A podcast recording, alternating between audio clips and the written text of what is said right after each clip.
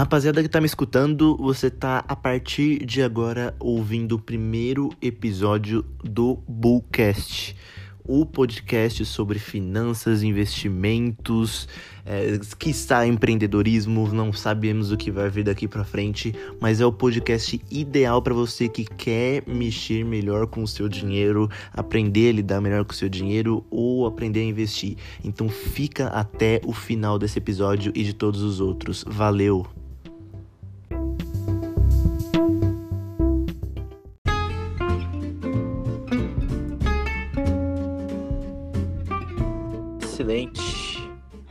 Excelente, senhor. Tudo bem? Boa noite. Boa noite. Boa noite. É isso. Damos início aos primeiros segundos do Bullcast. Pela primeira vez na história desse podcast. É sim. Muito bom. Oficialmente falando, né? É isso aí. É uma emoção estar aqui com os senhores nessa noite. Que Estamos... privilégio. Estou ansioso pro que vai rolar aqui hoje. É, eu tô ansioso pro que vai rolar daqui pra frente. Ansioso que eu vou comendo já. Se apresentem, senhores. Fala quem são vocês, o que, que é o seu propósito nesse podcast, nessa terra. Começa aí, Gui. Eu? oh, mano, eu que falei pra você se apresentar, mas beleza. Eu sou o Guilherme, Guilherme Farias, para quem não me conhece. Eu sou o administrador barra dono da página beerbull.invest lá no Instagram. E sou um profissional CPA 20, certificadíssimo pela Ambima, profissional de investimentos, assim como nosso amigo Fernando, que logo mais vai se apresentar. E meu mundo é, é investimento, finanças, educação financeira acima de tudo. E acima disso, só Jesus. É isso. Agora, vamos Muito deixar bom. o Fernando por último, que ele é o convidado, Bruno. Mete bala.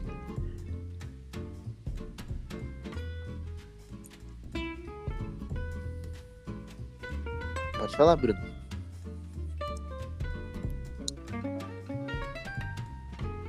E é isso, rapaziada. Teremos nosso primeiro corte no nosso podcast porque o Bruno sumiu. Fala aí, Fernando se apresente, então. Bom, boa noite, boa tarde, bom dia a todos, né? Dependendo da hora que vocês vão escutar esse, esse podcast. E me chamo Fernando Vasconcelos. Assim como o Guilherme, eu tenho uma página também no Instagram, da qual faço administração e sou o dono, que se chama Insta é, Invest. E lá eu compartilho conteúdo sobre como investir, principalmente para o pessoal que está começando na bolsa de valores, na renda fixa, no tesouro direto. Então eu compartilho lá o que eu tenho aprendido, como eu invisto meu dinheiro e tem sido muito bom a devolutiva que eu tinha, tenho tido como comunidade. Recentemente eu também fiz um e-book que está disponível lá na página arroba Invest e acessando o link você pode fazer o download do e-book. O e-book se chama O Manual do Investidor Iniciante: cinco investimentos ideais para realmente começar a investir, da qual eu considero ótimas assim e da quais eu comecei, né?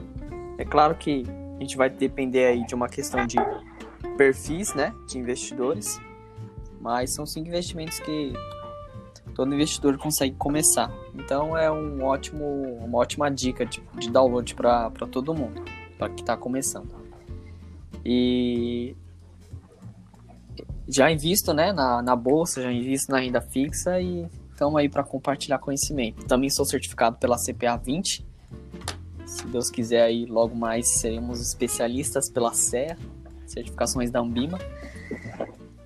E é isso.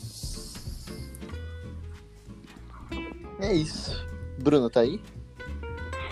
Tô vivo, tá me ouvindo? Oh, agora sim, garoto. Era então, pra ser o último, mas por problemas técnicos, vai, você faz a honra. Não, não, não foi problema técnico, não. Foi problema de filho mesmo. Pegar o filho no portão. ah, tá. Tá bom, tá bom, tá, bom, tá certo. Tô com ele. eu não vou ó. cortar porque acontece. Então, é, é, eu tô com um quarto participante aqui. Ele tá no meu colo, que é o meu filhinho Anthony. Vai participar com a gente também. Então, se vocês ouvirem a voz dele durante o podcast, quer dizer que ele tá expressando a sua opinião. Aí sim. Quer dizer Muito que bom. ele discorda, quer dizer que ele prefere virar trader e vender curso de trade pra ganhar dinheiro fácil e pagar croissant.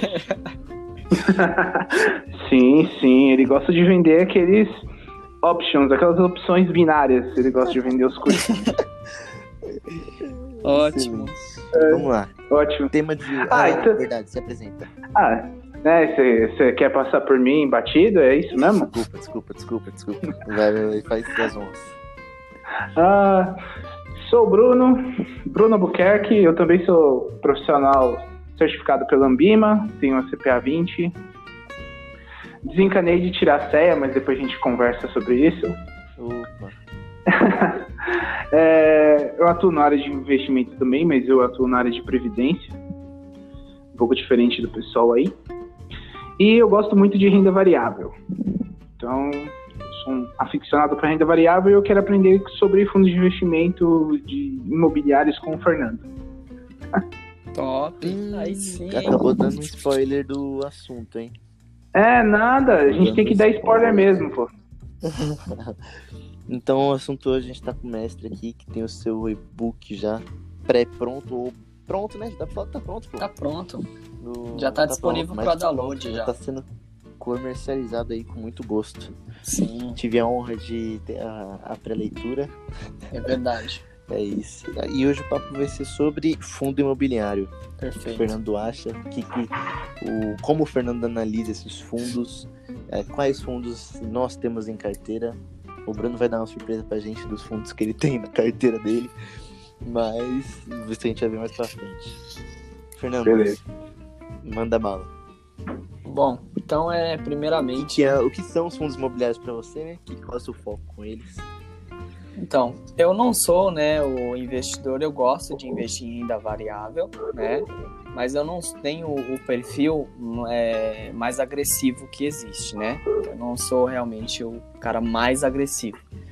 É, me considero, né, de um nível na renda variável como uma, como uma pessoa que gosta de ter ganhos, né? E coloco a- o meu patrimônio em risco para isso, mas não é aquele nível máximo de, de investidor arrojado, né?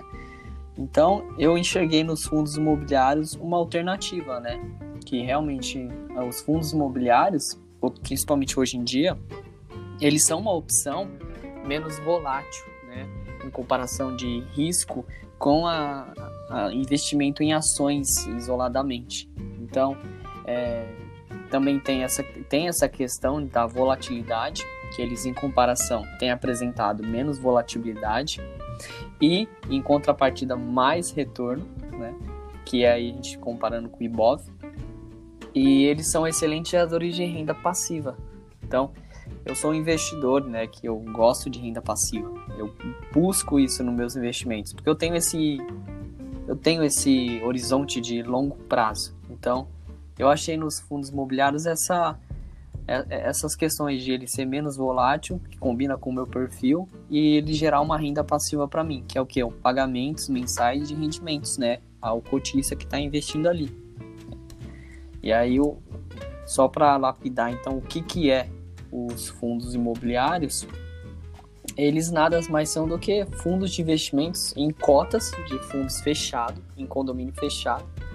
Eles são geridos por um profissional, que é um gestor, um administrador, a, a finalidade dele é investir em empreendimentos imobiliários, como o próprio nome já diz, né? Fundos imobiliários dos mais diversos. Nós temos shopping centers, gal- galpões logísticos, hospitais, ativos imobiliários é, voltados para a educação de lares corporativas, por exemplo. E também tem os, os fundos que não investem nesses empreendimentos, mas investem em renda fixa, de forma de dívida imobiliária, como é os CRIs, né, o Certificado de Recebíveis Imobiliários, que a gente vai falar um pouco mais para frente. Mas, de forma simples, assim, para realmente resumir, hoje em dia, os fundos imobiliários, ele é a, a, basicamente ele é a maneira mais inteligente assim que eu considero de realizar investimento imobiliário, né? Então tem aquela história, ah, o que, que vale a pena mais? Investir em fundo imobiliário, os fundos em cotas, né? Pela bolsa, ou investir em ativos fixos, né? Físicos, tangíveis de, de imobiliários, apartamentos. Então, uhum.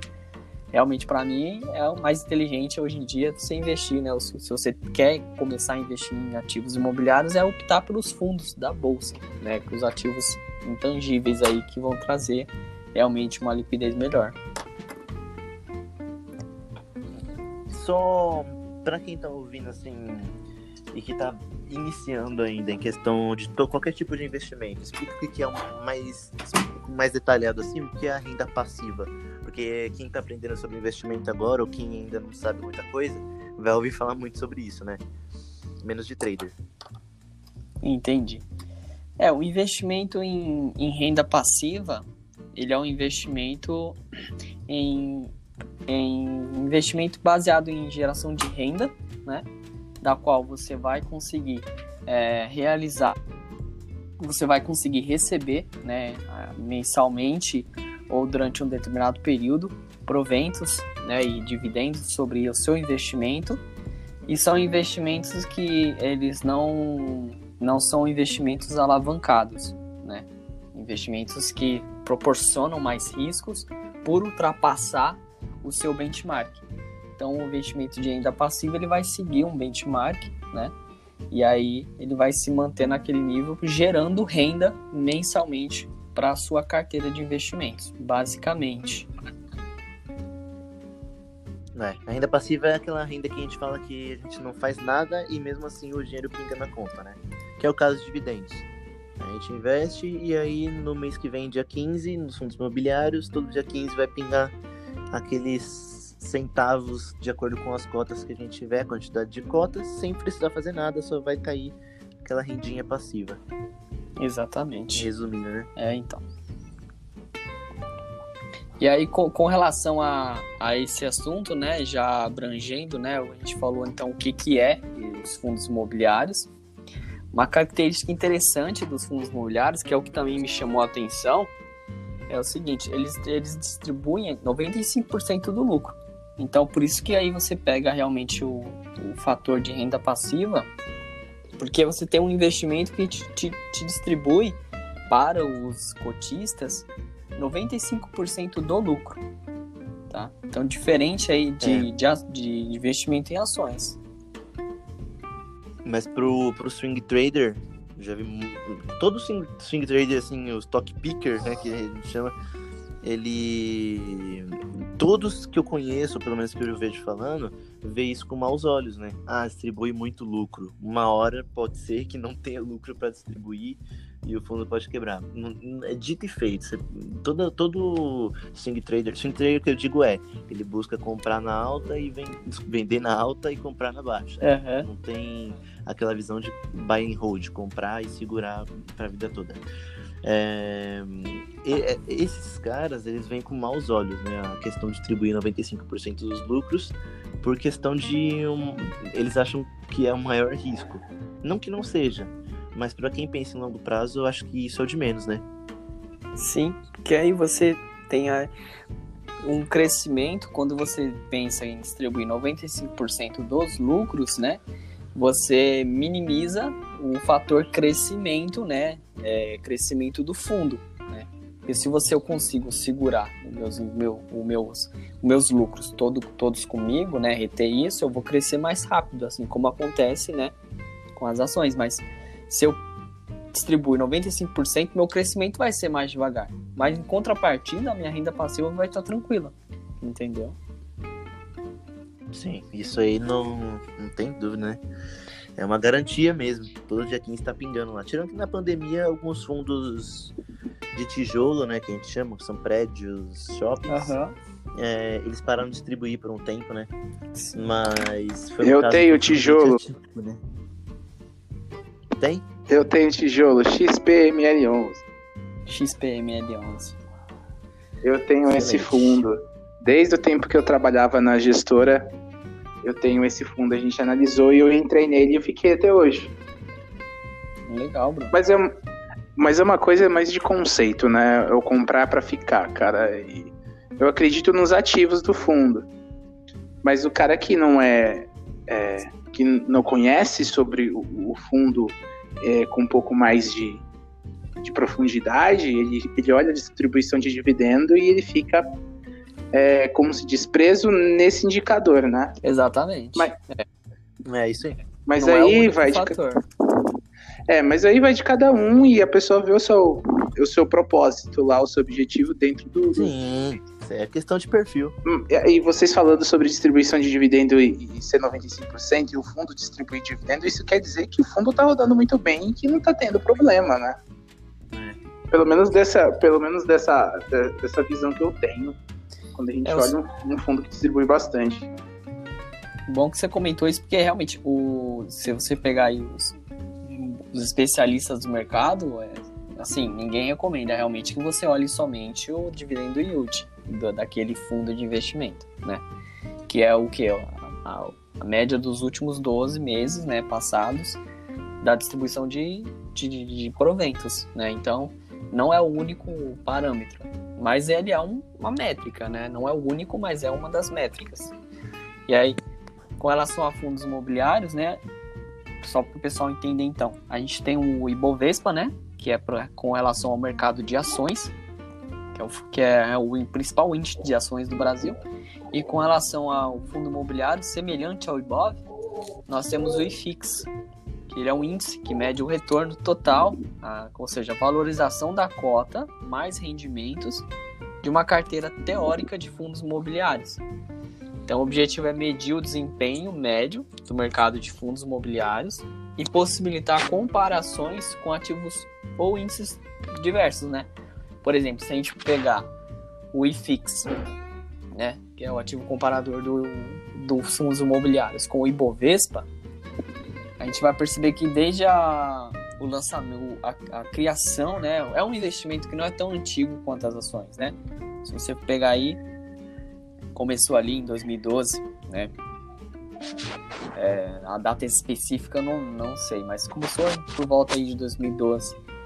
E aí desde lá, o retorno anual desse do IFIX tem performado melhor do que o Ibovespa, né? Então, dentre quase todos os anos, o retorno mensal aí do o retorno anual do IFIX, ele tem performado melhor no seu anual do que o Ibovespa.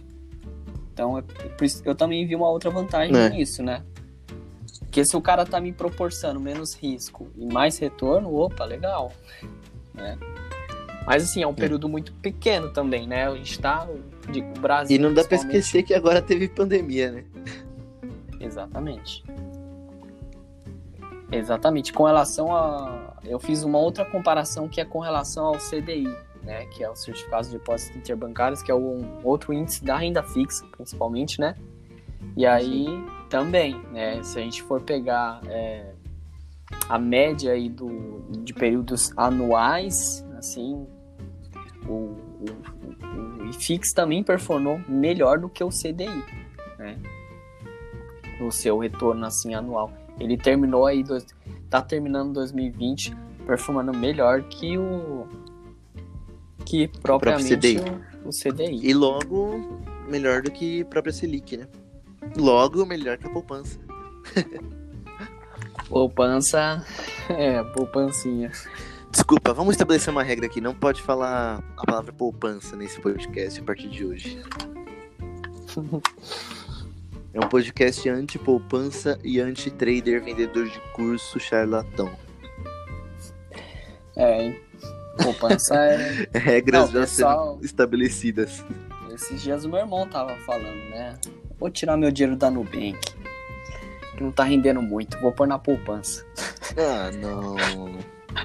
Aí você pensa, né?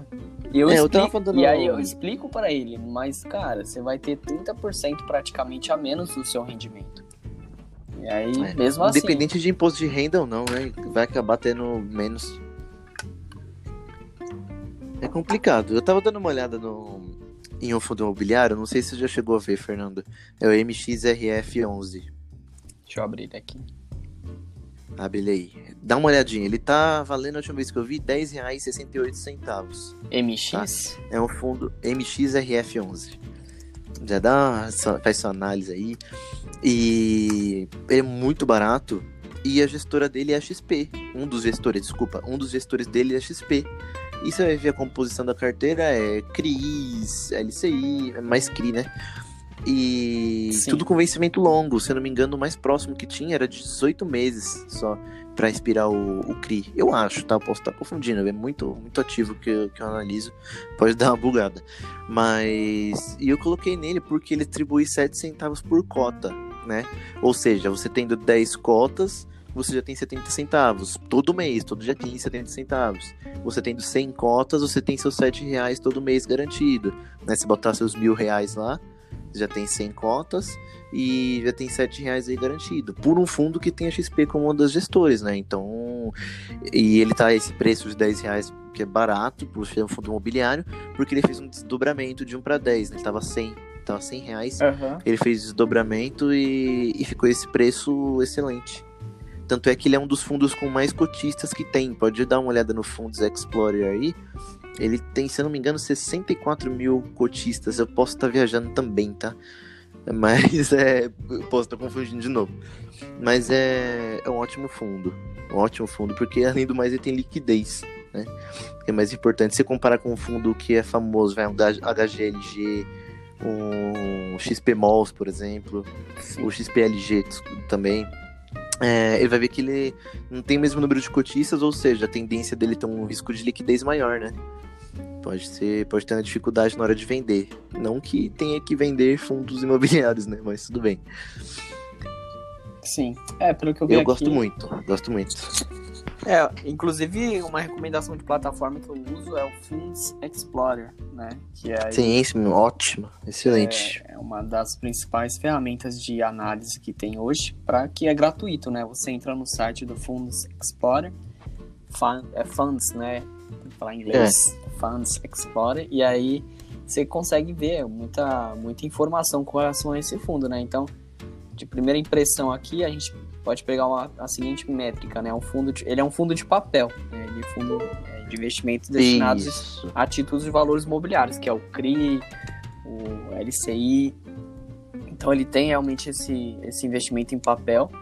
É, e uma das métricas que o pessoal usa, né, também é a questão do da relação de valor patrimonial com o valor, o preço atual, né? Então você pega aqui ele tem um valor patrimonial de R$ 10,17 e ele está sendo negociado a R$ 10,62.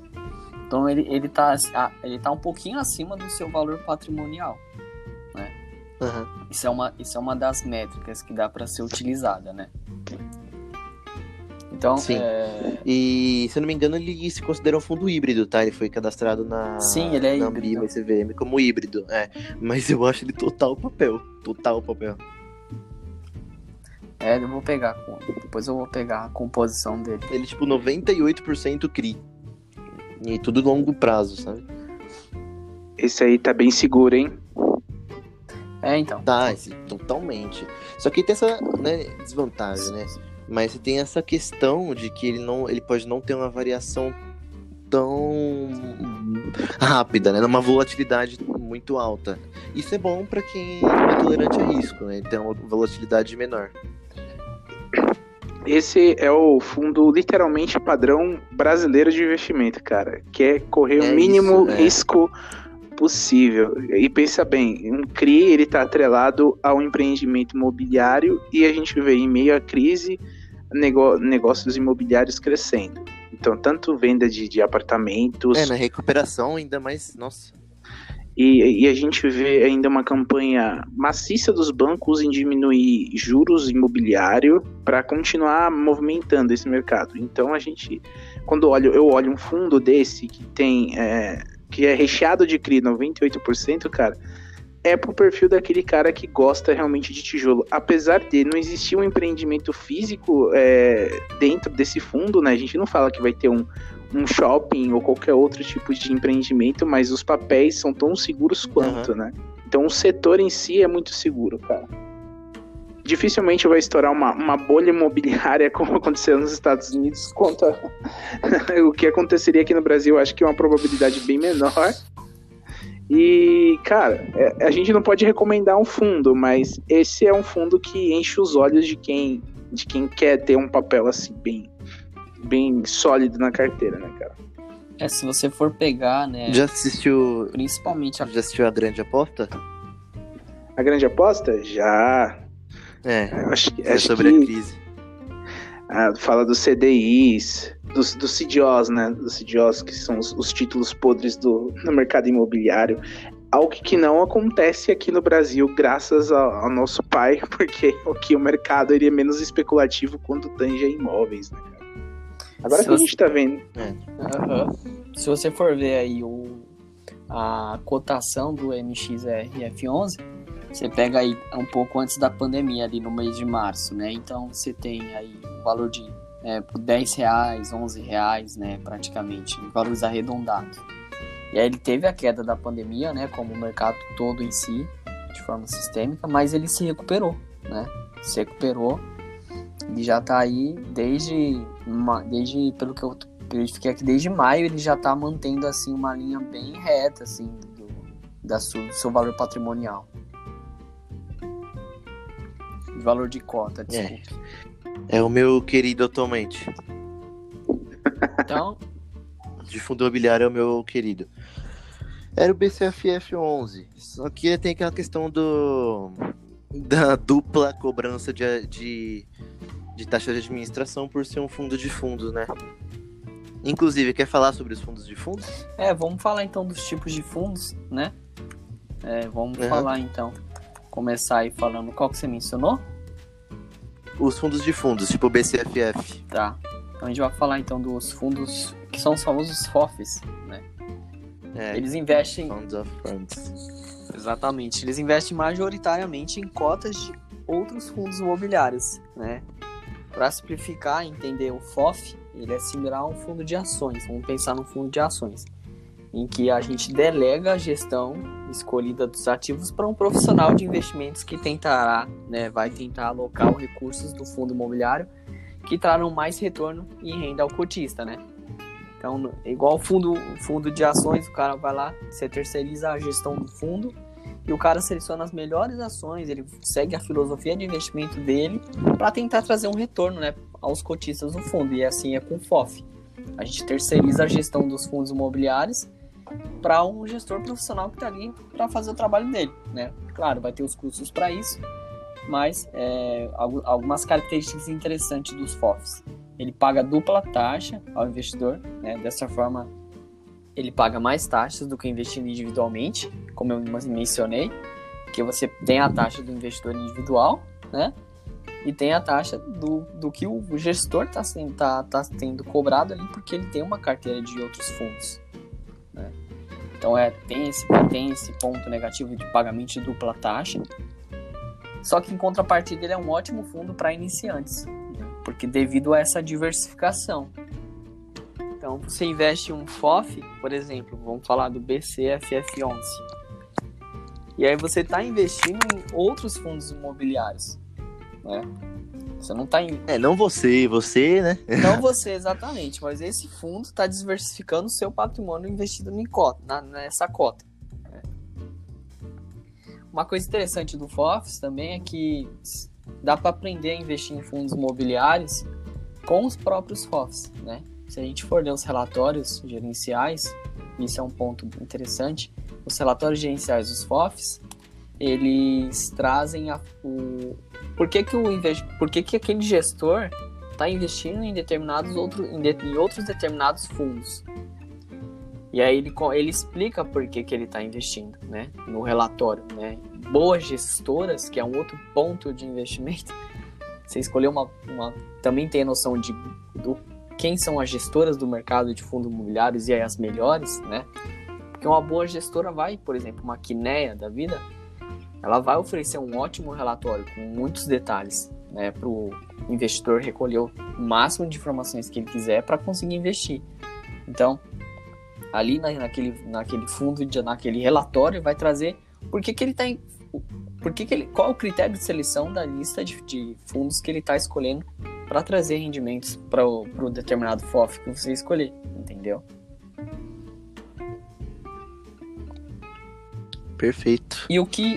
E foi de gestor, né? Isso. Gestão do fundo. Sempre importante. Para mim, a parte mais importante é a administração e a gestão. Quineia, XP, você viu o que é isso? Já é. Aqui a Quineia, é, para quem não sabe, é do Itaú, né? Se não me engano, é, é, é, o, é do próprio Itaú comprou ela, se não me engano. E agora pertence ao Itaú. Sim. Então, se tem Quineia, já, o XP, a própria XP também, né? Já é uma gestão excelente. Até porque são empresas excelentes, né? Não, não é só gestão, é empresa excelente.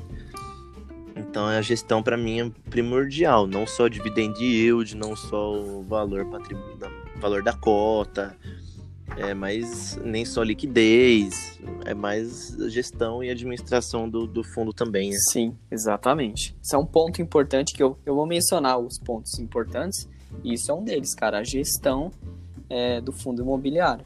É um ponto importante a se observar, né? É, e eu vou trabalhar nisso, o que é pontos e o que olhar também. E o que eu, o que eu gosto de olhar em fundos de, de FOFs, que é o, realmente é o, o histórico de resultados desse fundo, né? Bem que eu já, a gente tá. mencionou aqui o, o MXRF11, eu já fui lá para o histórico de resultados para a gente poder realmente ter uma uhum. métrica, porque como é como esse fundo ele não é um fundo que vai ter muita volatilidade, então é interessante olhar esse histórico. Excelente. Falamos dos fundos de fundos. Papel, a gente já falou meio por cima. Você tem alguma coisa mais para complementar? Que é CRI, LCI? Então. Quer complementar mais uma coisa? Que a gente falou praticamente. Falamos quiser, bastante coisa. É uma coisa interessante que é o, os fundos imobiliários eles sofrem vacância, né? Que é a porcentagem da desocupação de, por exemplo, um, um uma, um, um, um prédio, desse realmente fator que faz o rendimento do fundo. Então, o nível de vacância de um fundo imobiliário é interessante você olhar. E aí no fundo de papel eles não têm vacância, né? Que a gente não está tratando ati ativos uhum. imobiliários assim de, de tangíveis, né? Então é, é uma que às vezes o pessoal ah, porque mu muitos relatórios, né, ensinam a olhar vacância e aí a pessoa olha o fundo de papel e não acha vacância, entendeu? Aí ela fica um pouco perdida, mas não sofre vacância os fundos de papéis, é uma característica deles, que não precisa estar observando. Explica para o povo a vacância, o que é. A vacância é a porcentagem, né, é, de é a taxa de desocupação de um ativo imobiliário, né, de um, de um, de um, por exemplo, de uma laje corporativa, de um prédio é, que está sendo que é investido pelo fundo, por exemplo, se a gente tem o Super Shopping aqui, né? É o, o Super uhum. Shopping Osasco. Se eu não me engano, me ressala. Eu ia falar pra você falar, aqui aonde, né? Que depois o povo não Em sabe. Osasco. Aqui em eu Osasco. Só vou confirmar aqui. deixa aqui, ó. É... Deixa eu ver se não me engano. Tem um fundo Tem um, dele, né? Ele é, exatamente, ele é administrado por um fundo e é um shopping que tá crescendo pra caramba, mano. Eu fiquei pensando nesses dias, mano, tem Starbucks, tem Coco Bambu. Mano, isso que é importante de ver também em, em prédio, quando você vai investir em fundos imobiliários, né? Tirando a vacância, própria vacância. Resumindo, a vacância é. Achei. É, deu mole, o Guilherme Boulos vai olhar pra vacância. então. segue aí, segue, segue, segue, segue. Quem pegou, pegou, segue. É ai, o, ai, ai. o fundo é o é H, HSML11, tá? Ele é um fundo de investimento que tem como é, ativo o Super Shopping Osasco, né? Então você pega o Super Shopping Osasco, né? E você tem uma, uma ocupação física dele. E aquilo que não é ocupado gera uma taxa de vacância, que é a desocupação. E além dessa taxa de desocupação física, tem, a, tem a, também a vacância financeira, que é seria algo mais interessante ainda para o investidor de fundos imobiliários observar, que a vacância financeira é se tratando aí de números. Então, o quanto que esse fundo imobiliário poderia gerar de renda, e o, e, e, e o quanto ele está. Então, esse vácuo entre as duas métricas é a taxa de vacância financeira, né? É, e com relação a deixa eu verificar se nós temos algo a mais de fundos de papéis, é, o que olhar? Então vamos para o que olhar em um fundo de papel. O, objetivo é receber renda. Né? A gente entendendo isso, é, a gente precisa avaliar a qualidade dos CRIs e a de, de diversificação. Então, se o meu fundo de papel ele investe a maioria nisso em CRIs, né? Então a gente é sempre interessante olhar o relatório gerencial desse fundo e olhar os CRIs que está sendo investido, como que está sendo feita a diversificação disso. É, se você também tiver essa, realmente esse entusiasmo, né? E quanto mais, quanto mais diversificado e quanto menos patrimônio exposto a um único CRI, mais segurança você terá. Então, é interessante vocês observar para ver se o gestor não está investindo em poucos CRIs ou em muitos, porque caracteriza realmente o fundo de papel pela diversificação. E um bom exemplo fica aí para estudo né, da, do pessoal é o IRDM11, né, o Iridium 11, que o pessoal fala. É um ótimo fundo de referência para estudar fundos de papéis. E um outro fundo para estudar também, que a gente mencionou, né, FOFC, um outro fundo de estudo é o BCFF11. Recomendo aí fundo de estudo. Por sinal, um baita fundo. E aí a gente vai, né, pro. Eu gosto muito. A gente. Posso falar dos desenvolvimentos agora? Vocês têm fundo de desenvolvimentos? Pode. Os caras arrojados aí? Manda bala. O KNRI, por exemplo. Não, KNRI é híbrido, né? Não, é híbrido. o KNRI ele é. Ele é híbrido. Ele é, É ele é desenvolvimento. híbrido. Ele é fundo É híbrido. de. Tá, tá, tá, tá. tá. Ele é tô, fundo- tô viajando. Ele não, é não fundo tem, de não tem. tijolo, né? O desenvolvimento é o Tigar 11, né? O T, T, TGAR11. Fica aí como recomendação de, Sim. de estudo. TGAR11. De estudo. De compra não. é- é, exatamente. De compra, não. estudo. Eles são um segmento de fundo imobiliários que lucra com construção e venda de imóveis. Então, considerando assim um fator risco nos fundos imobiliários, o que gera mais risco para o cotista é os fundos de, de, fundos de desenvolvimento. Na, na, na classe aí de, de rating, né, digamos assim, eles são os fundos mais arriscados. Sim.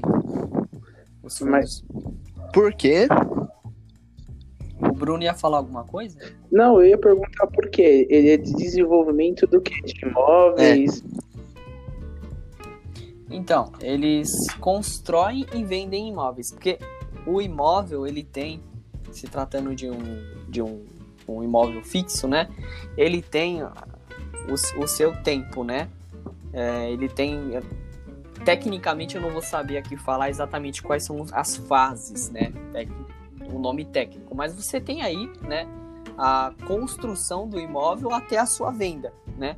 Por exemplo, se você investe em um fundo que ele tem um Ah, prédio sim, na é. Faria Lima totalmente alocado, é um, é- ele vai te trazer um risco diferente do que um fundo que está financiando, por exemplo, um prédio que está sendo construído ainda. Entendeu? Que está sendo apostado ali uma, um retorno financeiro sobre aquilo.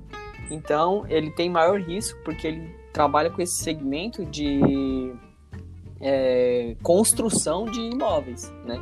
Até a sua venda. Entendeu? Por isso que eles têm maior risco, porque se você você está especulando ali que realmente, é, de acordo com aquela gestora, de acordo com outros fatores, esse, esse- essa, essa construção de imóvel vai crescer e vai gerar renda, entendeu? Porém, como ele traz mais risco, também é o que traz mais retorno. Regra básica dos investimentos, né? Quanto maior o risco, Pode trazer, né? na, Na teoria. teoria. Então é, só que é interessante para eles pôr pequena porcentagem da carteira. Entendeu? Se você quer investir em um fundo de desenvolvimento, pelo fato deles serem mais arriscados, eles trazem você é ideal você investir uma pequena porcentagem aí da sua carteira, que eles vão ter mais risco, mas também teoricamente mais é, retorno. Deu para ficar mais, um pouco mais claro assim? Com certeza.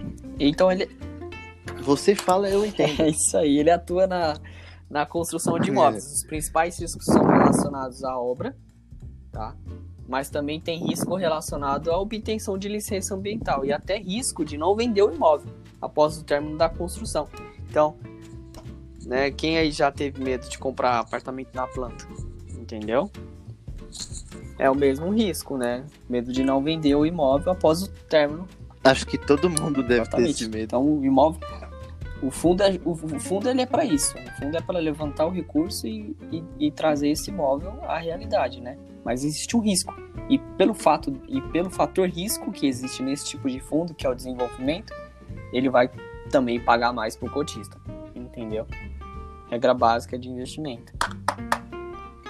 E ele é bom para expor aí uma pequena porcentagem. Fica de estudo aí o Tigar 11. Vocês têm, por acaso, algum fundo de desenvolvimento? Perfeito. Eu não tenho. Não tem, não tem, não. Tem logística e híbrido. E o FOF, né? BCFF. Certo. Lembrando também, Gui e Bruno, que essa classificação que a gente está dando aqui, que é fundos de fundos, que é os FOFs, fundos de desenvolvimento, é, fundos de papéis, Híbridos, são papéis. classificações é, que são conhecidas entre os investidores. Então, porque isso pode variar um pouco quando você procura né, o, o, fundo de investimento lá em algum site, por exemplo, né? Porque tem uma classificação de fundos que ela é regulamentada e aí tem uma classificação de fundos que é mais conhecida, que é o, esses, esses, essas quatro classes que a gente está conversando, que abrangem tudo que é relacionado a fundos imobiliários, né? Então, de desenvolvimentos faltou mais algum? A gente falou, só não falou de tijolo, né? Tijolo é o cara. Tijolo. E logística, é, então, né? Os de logística, eles, eles se enquadram em Pode ser considerado. de tijolos, entendeu? Os galpões logísticos. Uhum. É, sim, sim. Era sobre galpões que você ia falar? Sim, sim, tipo HGLG e o XPLG, né? Os dois. Acho que são os mais famosos, assim, de, de galpão logístico. Ah, sim, de galpão logístico. É que ele tem. É, é que ele tem um foco muito grande né, em, em logística. Às vezes o povo até classifica ele a parte do, do tijolo. Eu peguei essa Ah, mania. entendi. É, eu, eu tenho HGLG. tem. Legal. Eu. Tem. O, deixa eu ver se eu consultar aqui. Com relação a, aos fundos de tijolos, ele o próprio nome já, o próprio nome já sugere, né? São fundos de tijolos que, são- que investem principalmente é, em imóveis convencionais disponíveis para locação, né? Então aí você tem que aí entra outras classificações dentro do fundo de tijolo, lajes corporativas, escritórios, flats, shoppings, como a gente mencionou, né? Agências bancárias, lajes de rua também, é, galpões que a gente comentou, né? Galpões logísticos ou também industriais. Então realmente ele- esses imóveis convencionais de tijolos é onde entra os fundos de tijolos. Né? E o que olhar para um fundo de tijolo? Existe uma demanda por aquele tipo de imóvel. Será que existe mesmo uma demanda para aquele tipo de imóvel? O fundo é diversificado em quantidade de imóveis. Existem fundos monoativos, né? E fundos multiativos, né? Que fala. Então, é o, o, o monoativo é o fundo que ele tem apenas um inquilino, entendeu? Por exemplo, é interessante a gente olhar isso também. Se o fundo tem apenas um inquilino ou ele tem mais do que um inquilino. Só que não pode generalizar também, porque, por exemplo, um galpão logístico, né? Você tem aí uma indú ou então uma indústria logística. Não tem, não tem problema ter um inquilino só, entendeu? Agora, se você pega um, um shopping, um, um shopping center, não é interessante que tenha apenas um inquilino, entendeu? Com certeza não. E um ponto, o KNR11. E você tem tijolo? Então, vou até falar os que eu tenho aqui. Os que eu tenho hoje, né, de fundo imobiliário, eu tenho três posições. Minha carteira hoje ela tá diversificada em 3, 3, 3. Eu tenho 33% em renda variável ações, Brasil. Eu tenho 33% em ETF via IVVB11, investimentos no exterior. E eu tenho 33%. Ou seja, só para o investidor iniciante que está aprendendo agora. Que é o, o IVVB11. É o, o ETF, ETF é um fundo de índice. então ele é um fundo que ele replica o retorno, né? Ele tenta replicar o retorno é, médio do, do SP, é, como que é que se fala em inglês? É ISP 500. S&P 500, 500, que é né, o principal índice de, de ações das 500 melhores ações lá dos Estados Unidos. Então você pega as 500 mais valiosas, né? As, exatamente, as 500 mais valiosas. ações lá mais valiosas dos Estados Unidos e isso é gerado um índice, o ISP 500. E aí você tem um ETF, que é um fundo de índice, né, que é negociado em cota é, na bolsa de valores. Você compra ele através do seu código, né? Você desca lá, desca lá. Você clica, você digita lá IVVB11. Tá ligando para. e você compra por meio de cotas. Então você tem lá um valor patrimônio, um valor de cota e é um investidor também é, você compra o pacote, né? Mais Ele ou menos. Também, você compra o pacote. também trabalha com o mercado fracionário. Uhum. Não, você compra o pacote que eu digo de. o pacote todo, Exatamente. SP500 inteiro. Como se você. O pacote. Mas é. Entre aspas, a desvantagem, né, que muita gente fala, é que não recebe dividendo. É, o, o, ele, só que assim, o, o ETF, ele reinveste os seus dividendos, né?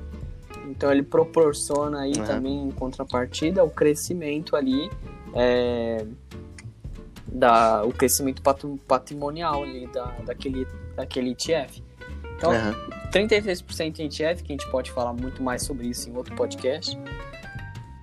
E para é, finalizar, os 33% que eu invisto em fundos imobiliários. Né? E aí eu divido isso no. Não é uma recomendação, mas sim aquilo que eu invisto, né? Eu faço pelo. Eu tenho o Vino 11, que ele é um fundo imobiliário de tijolo. O Vino 11.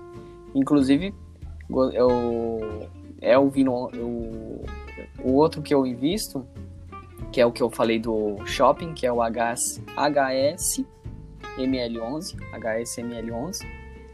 Ele é também um fundo de tijolo. E por último, enfim, eu invisto no FIIB11, que ele é um, um fundo. Deixa eu verificar aqui. FIB11? Nunca ele, é um, ele também é um fundo de tijolo, só que os três são de tijolo, só que são de segmentos diferentes, né? É, o, é, o nome dele é FI, FIB11. FIB11. E aí ele. O, FIB, o FIB11 ele é de galpão. Caramba! Ele é de, ele é de galpões.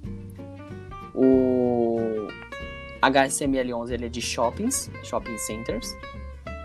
E o Vino 11 ele é. Deixa eu lembrar aqui.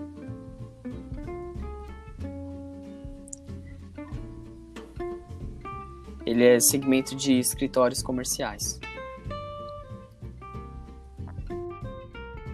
Excelente, está bem diversificado tanto em, em, em ativos Exatamente. quanto em setores. E né? aí o, e aí Você eu é tenho esses três fundos de tijolos, né? Só que em segmentos diferentes, como eu falei. Existe um, uma, certo. Um consenso entre os investidores de segmentos, né? Só que dentro desses segmentos varia um pouco, principalmente quando a gente fala fundo de tijolo, que a gente encontra aí agências. Isso é uma coisa que eu acho interessante. Eu sabia que a agência bancária também tinha fundo imobiliário. Aprendi isso vez tem, tem um fundo, tem um fundo imobiliário de, é, então. de agências da Caixa. Não vou lembrar agora o código dele, mas tem um que investe em eu agências da Caixa. Eu aprendi isso investindo em fundo imobiliário, pesquisando, entendendo como funciona, eu fui ah, é. entender. É. Na prática a gente aprende muito mais. É, é um negócio que eu sempre vou bater na tecla. E aí, só. Brunão. Bruno, sua carteira de FIIs. Brunão tá dando suporte aí pro filhão. Deve estar dando suporte. Ou ele tá falando mutado, né? Vai saber. Tá, então vou passar na minha enquanto isso. Vamos lá. Minha carteira, tá? Não é recomendação. Não recomendo esse tipo de, de loucura. Tô zoando. FII é, é seguro, galera. É. Mas não recomendo. Só um ponto MXRF11. que você comentou aí. Ele é seguro, só que ele não é. Ele não é reserva de emergência. Não é. Não é ainda FII. Não é, Teve, vai vender lá. Vou tentar vender pra depois não conseguir teve uma grande é- zoação é aí do nossa. mercado por parte de um grande influencer, né? Que deu uma recomendada básica aí de uma época para fundos imobiliários como reserva, entendeu? Essa eu não sabia. É, teve uma consigo polêmica disso aí, mas realmente não é, não é seguro. Não é seguro para uma Deus reserva, é mas mais. é um investimento um pouco mais seguro que as ações. Excelente. Vamos lá. Fundo imobiliário, tem o MXRF11, minha maior posição, Legal. tá? MXRF11 eu acabei de falar. Que ele é um fundo híbrido, mas que tá 98% em papéis, né? Tem o BCFF11 também falamos. Fundos de fundos, o famoso. O KNRI 11, que é o gerido pelo Kinea. E HGLG11, que esse aí tem um dividendo gordinho. Os fundos de logística, às vezes, eles tendem a, a distribuir um pouco mais de, de dividend yield um pouco maior, né? Tende, né? Não é sempre certo isso, não é uma regra, mas ele tende a, distribuir um pouco de dividend yield a mais. E os fundos de fundos também. Tá me ouvindo? Não, tá aí? Aí sim. Ô, cara, agora que isso. manda bala. Desculpa aí, tá muito de calado, cara, que eu tô com problemas técnicos aqui. Muitos problemas técnicos. Relaxa. Tô com vontade de comprar um iPhone agora, cara. É bom, hein? É bom. Ai, ai. Vai investir na Apple, que daqui cinco anos você Só vai por causa da minha seu cima. capital. Só porque eu comprei um iPhone. Tô brincando, CVM, não me prende não. Então, Calma, CVM, não me prende não. É, sua carteira de. cara, eu só tenho um imobiliários, XP ML11 só, cara. Era- Excelente. Era essa surpresa essa que eu tinha. Cara. Mas eu tenho uma carteira classificada em outros tipos de ativos, mas eu só tenho Sim. XP ML11. Excelente. Excelente. E, mas tipo, por que que. Qual que foi sua, sua relação com XP Malls que te fez segurar nela até hoje? Comprar e abraçar?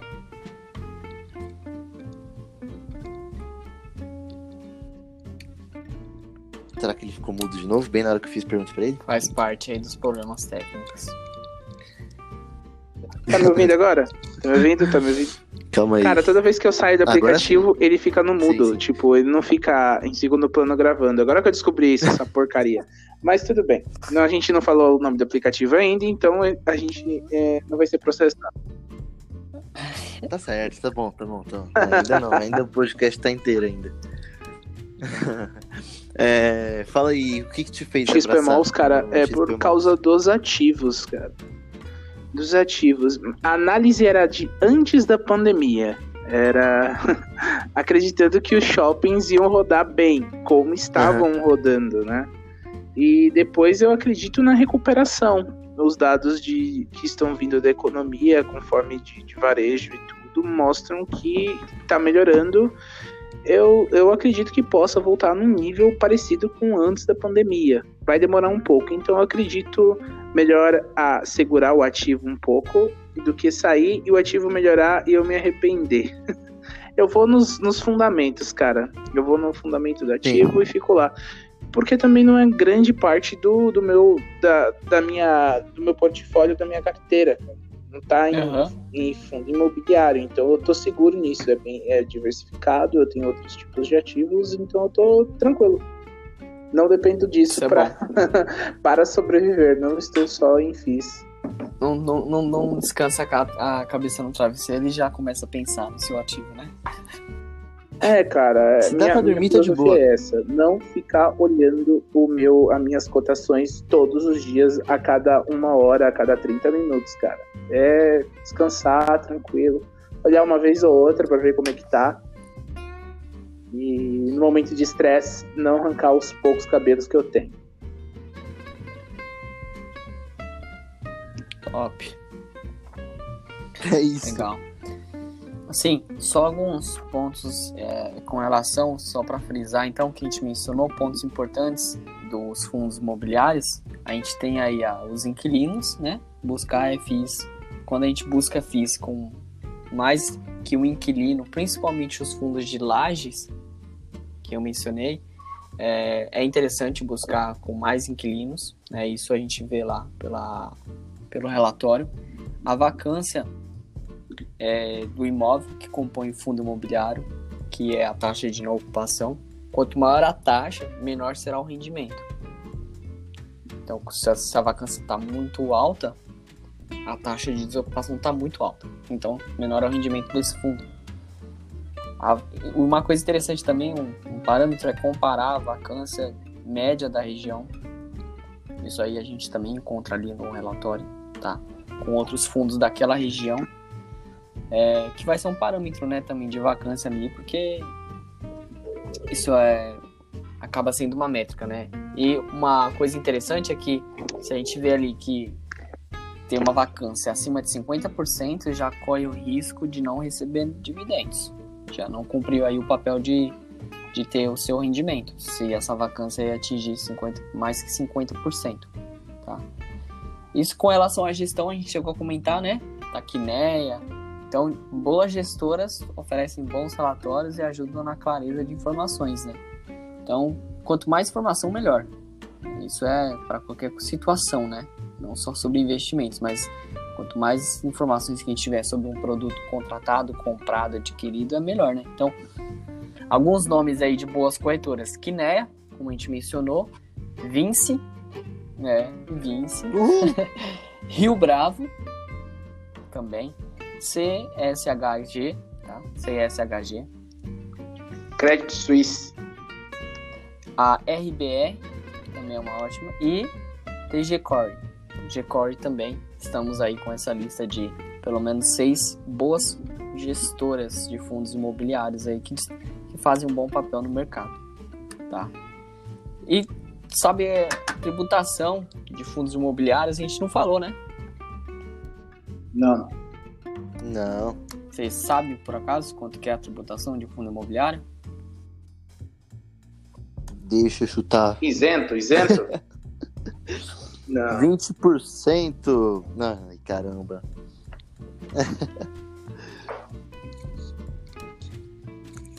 Vamos lá. Tudo depende da reforma tributária. Se aprovada, se aprovada 100%, se aprovada 100%, o- a- vamos sofrer com tributação dos dividendos. Ou seja, os aluguéisinhos todo mês lá da nossa conta de cotas de fundo imobiliário serão tributados também. O que você ganhava X, você vai ter Y% de tributação naquele valor. É, rapaziada, Brasilzão, né? O leão vem pra morder e arrancar tudo, né? Mas também tem a, a questão É, então, da tributação na sobre venda, a né? tributação para rendimentos mensais, né, atualmente é isento, né? Como você bem mencionou, ainda não teve a reforma. Uhum. E sobre ganho de capital, que é a compra e venda sobre lucro, tem os 20%, não dá para fugir, tá? Não tem a isenção que a gente tem no mercado de Uhum. ações, né? Mercado de ações aí, então, para quem não É. sabe, a gente tem uma isenção, correto? Que aí vai até um lucro Certo. mensal de 20 mil reais, certo? E Certíssimo. Mas atualmente vamos fazer dividendos enquanto estão Exatamente. isentos de imposto de renda, né? E tomara que não aprove essa parte do. E e esse Da- pagamento também é via. DARF, igual nas ações. É via DARF com código 6015. Tem uma Verdade. questão também sobre os fundos imobiliários, o Gui e Brunão, que é com relação às emissões, né? Então a gente tem aí os IPOs nas ações. Eu tô fazendo assim trocadilho com ações porque é algo, talvez seja algo mais conhecido, né? Então a gente tem a questão das emissões Sim. dos fundos imobiliários, né?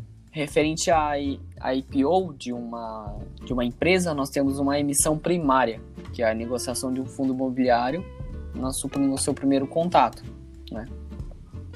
E também nós temos uma emissão secundária, que são novas cotas para o fundo, novos empreendimentos. Então esse fundo começa a gerar novas cotas. Então aí você tem uma emissão secundária, né?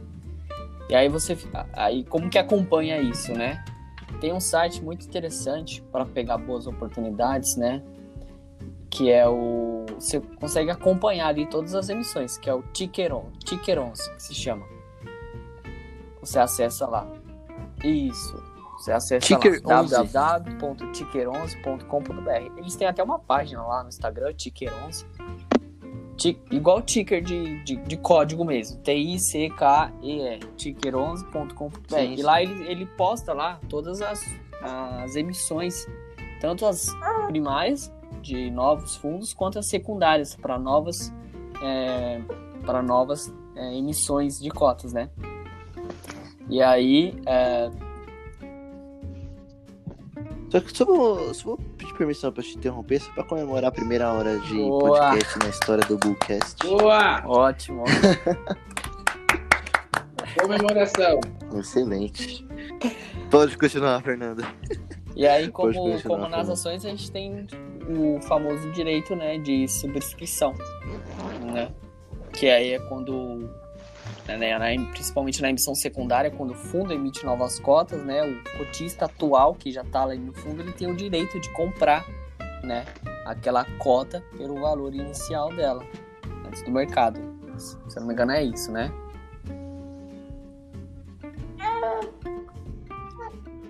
É, e aí Perfeito. você tem uma, com relação à subscrição, você tem aí subscrições que são é, que são destinadas a investidores em geral, para qualquer cotista, e tem algumas que são para profissionais, né? Tem um código para isso. Então, se você tem aí código final 11 é um fundo uhum. normal, código final 12 direito de preferência para subscrição. Então, você tem lá investido. Inclusive, eu perdi um do BCFF. Esperando. Acredita? De uhum. tanto que eu fiquei ficou... sem olhar. Não, sem olhar mesmo. Então, quando é e assim. acabei perdendo. Vamos para a prática, então, né? Você compra um fundo, né, com o ticker 11, né? Você compra ali o, o nome do fundo com final 11, né?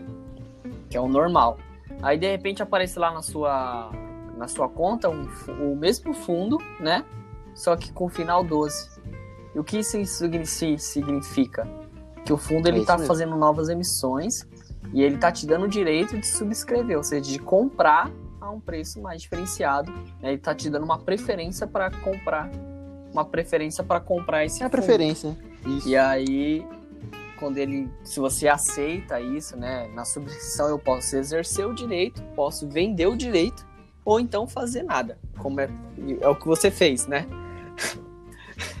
o que você que fez, não fez nada. E aí não acontece nada, mas uhum. é um direito que você pode exercer, como você pode vender também esse direito, né? E aí, com relação àquela questão que eu mencionei de investidores em geral ou profissionais, tem uma a, ICVM, ele lança. Você tem que entrar na, lá no código da, da sua subscrição e ver se ele está com a ICVM 400, que é para todos os cotistas, ou se ele está com a ICVM 476, que é para investidores profissionais. Então tem essa, tem essa, que, tem essa questão Perfeito, aí também, mano. Né? Toda subscrição Excelente. que todo mundo pode participar. Né?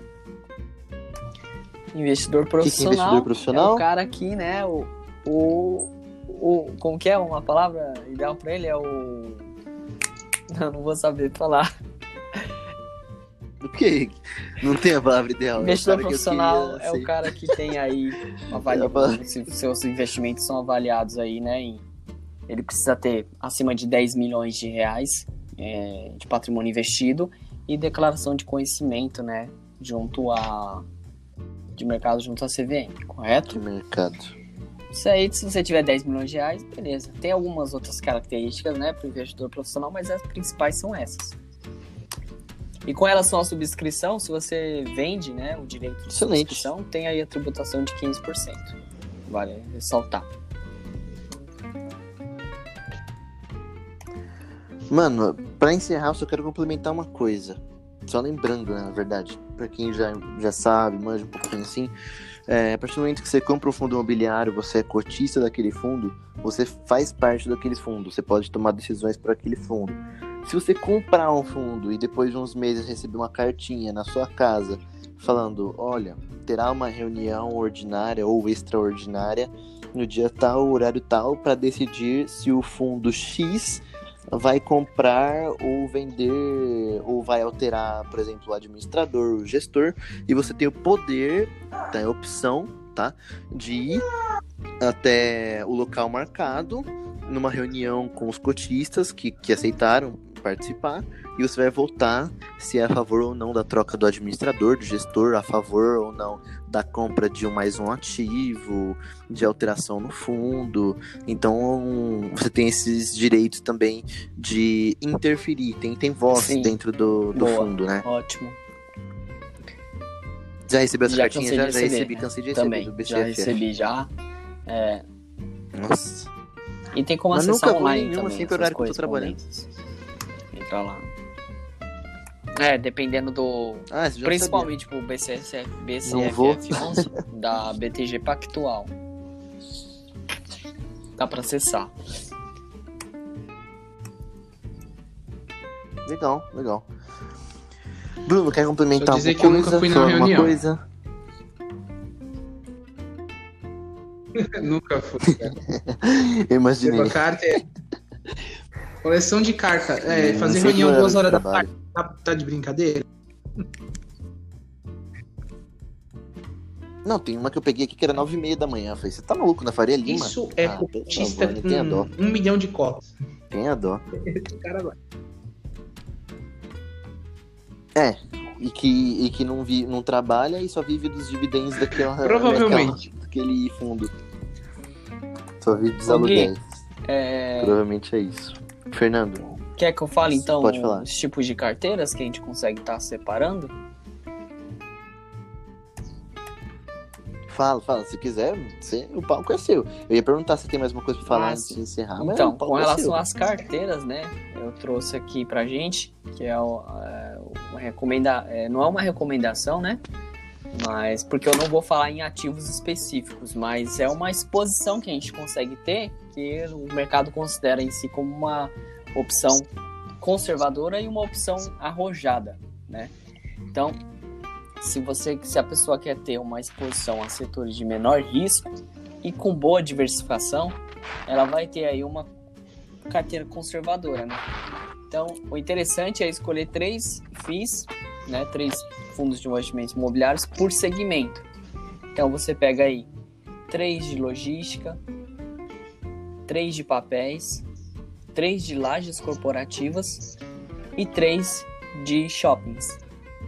Então, você tem aí três de logística, três de shoppings, três de lajes três de papéis. E aí você tem aí uma boa diversificação de um com uma opção conservadora de menor risco e boa diversificação. Agora, o cara que quer ter uma opção mais arrojada com fundos imobiliários, que quer se expor mais ao risco, né? Ele pode não o que vai alterar vai ser a mesma coisa. Só que ele vai acrescentar uma nova classe de uma nova classe de segmentos, que são fundos mais arriscados, tá?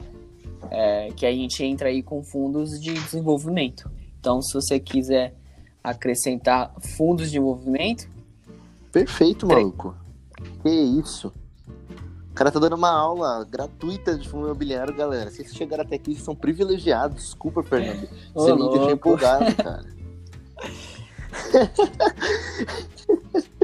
Mas pode mas é isso, mano. É, desculpa, te conhecimento tem que ser compartilhado, né, Gui? Conhecimento e e Brunão também, Sim, né? O sim, conhecimento tem que é ser compartilhado. Acho que é, é o intuito, né, que a gente que, que foi a ideia inicial de um de tudo que a gente tem feito por aí, né? Com, compartilhar conhecimento. É até comprovado, viu? É, é até comprovado que a, a melhor, o melhor jeito de aprender em uma escala assim de porcentagem de aprendizado é ensinando. Melhor jeito.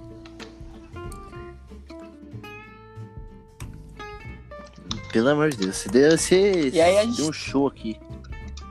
Tem a, a, a é gente louco. entra Tem- numa, pode falar, pode né? Então assim, como investir em fundos imobiliários, né? Então a gente mencionou muitos pontos é, interessantes, né?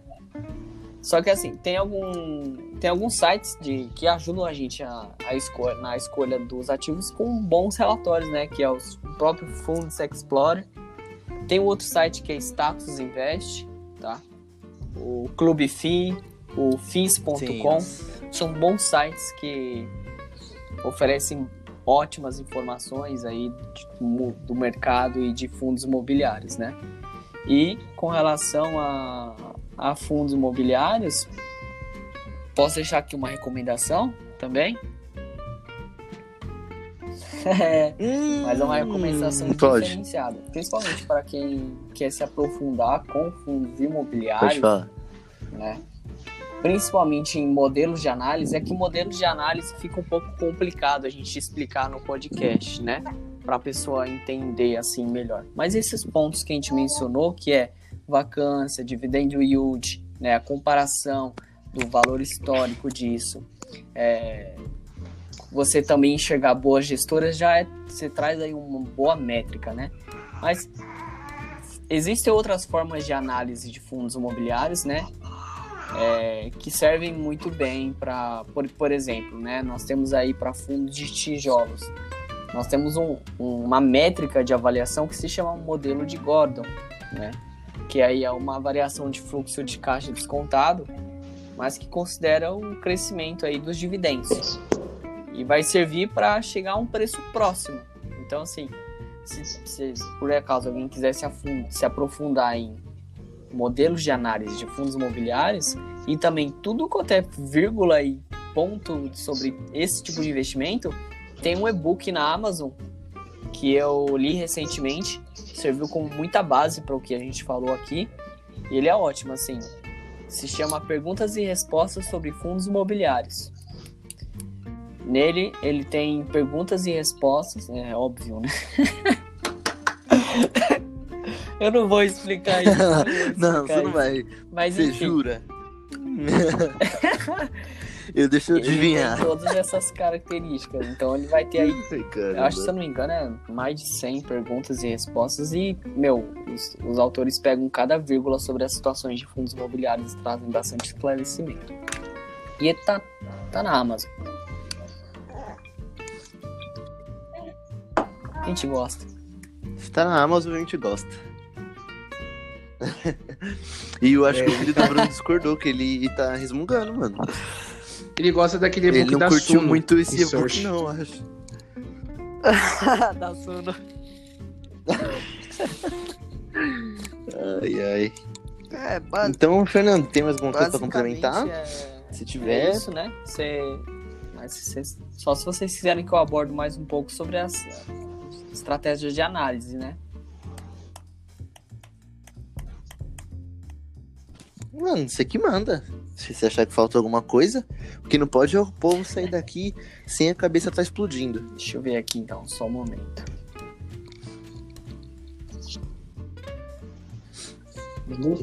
Enquanto isso, eu acabei de lembrar que depois de amanhã cai dividendos, cai aluguéis do- dos fundos imobiliários, né?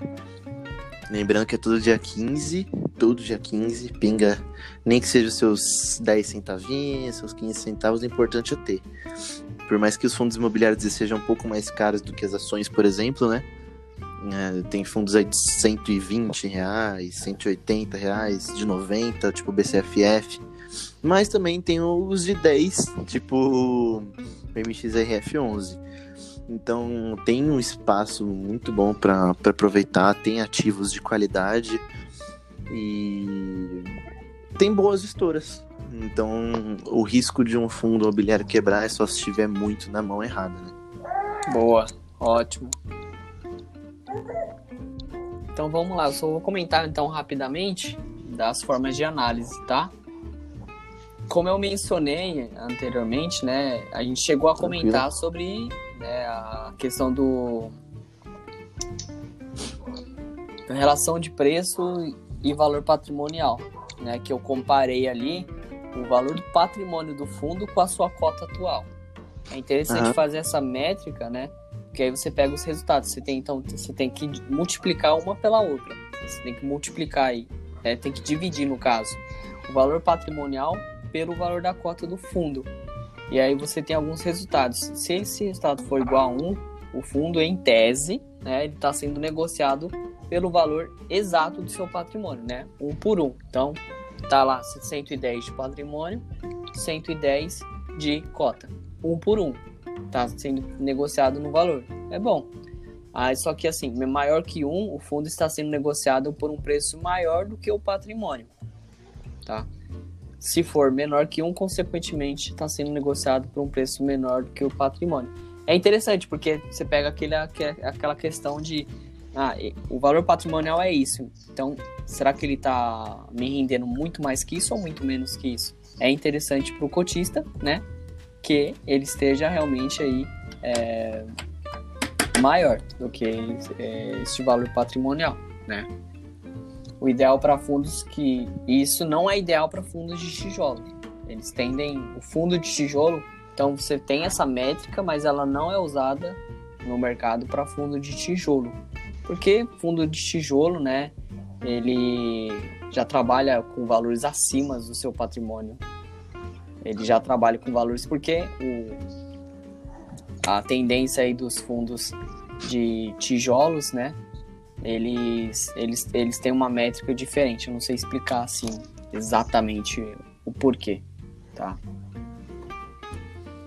E uma outra forma de análise, né, que eu achei bem interessante que eu faço no- nos fundos imobiliários é com relação com, a, a comparação com, com o NTNB do Tesouro IPCA. Sabia, de, sabia dessa? Isso, que é o Tesouro IPCA+. Com NTNB? Tá. É assim, os fundos imobiliários Sim, por que uma que você compara? interessante com relação a isso, são aqueles que pagam mais que um título de tesouro de longo prazo PCA. Tá?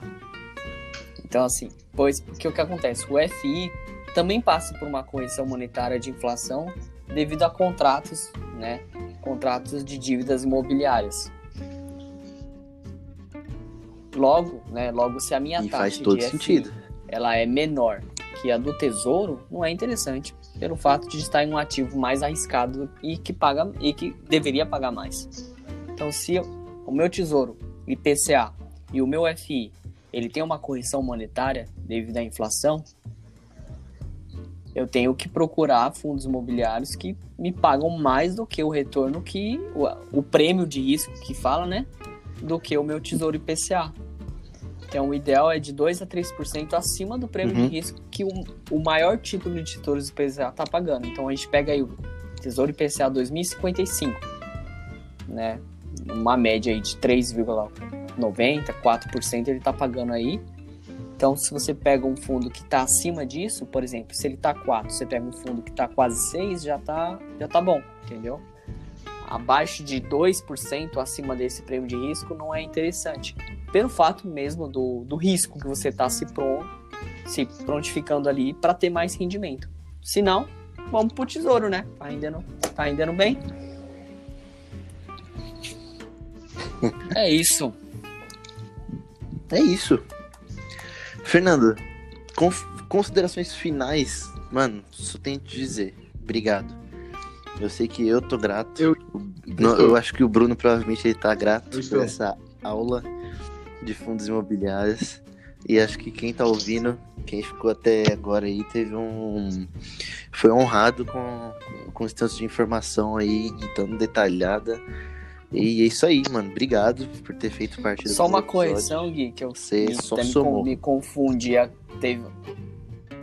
Opa! Não, só uma Eu correção achei que pra você ia me agradecer, mas tudo bem, pode falar. Porque eu mencionei, né, sobre a- o valor patrimonial, né, com relação ao a relação de peso patrimonial e valor de cota. né? Então, assim, só para ficar claro, eu acabei falando diferente do que eu vou explicar agora. Quanto maior for o desconto do valor da cota negociado no mercado, com relação ao seu valor patrimonial, é melhor. Eu tinha falado que, que quanto maior, né? Então cheguei a confundir um pouco. Então, assim, quanto maior, é quanto. Ah, sim, verdade. Quanto maior verdade. for o desconto, porque significa que esse, esse, esse ativo está sendo negociado abaixo do valor do patrimônio líquido, do valor do, do fundo. Então, é como se a gente estivesse vendendo um celular que custa, né, mil reais, a gente está vendendo a 800 reais. Isso é bom para o cotista, porque em algum determinado prazo ele vai alcançar ali o valor patrimonial e você vai ganhar com isso, entendeu?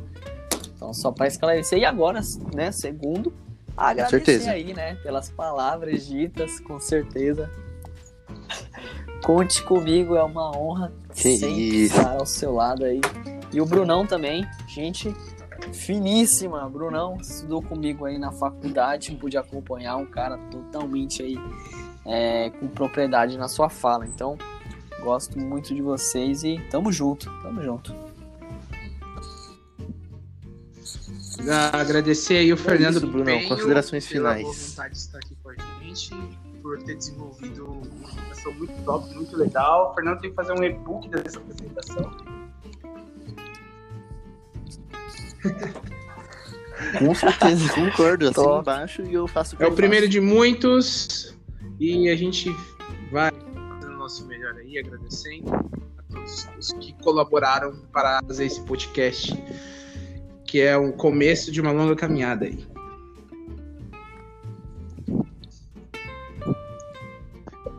E põe longa nisso. é isso então, rapaziada. Fernando, obrigado de novo. Quem chegou aí até o final, valeu. Primeiro episódio do Bullcast finalmente está encerrado. Fica de olho que as próximas, os próximos episódios vão bombar, vão explodir, vai explodir mais ainda sua cabeça. É, igual o Fernando fez hoje, vamos cada dia mais aí. E é isso.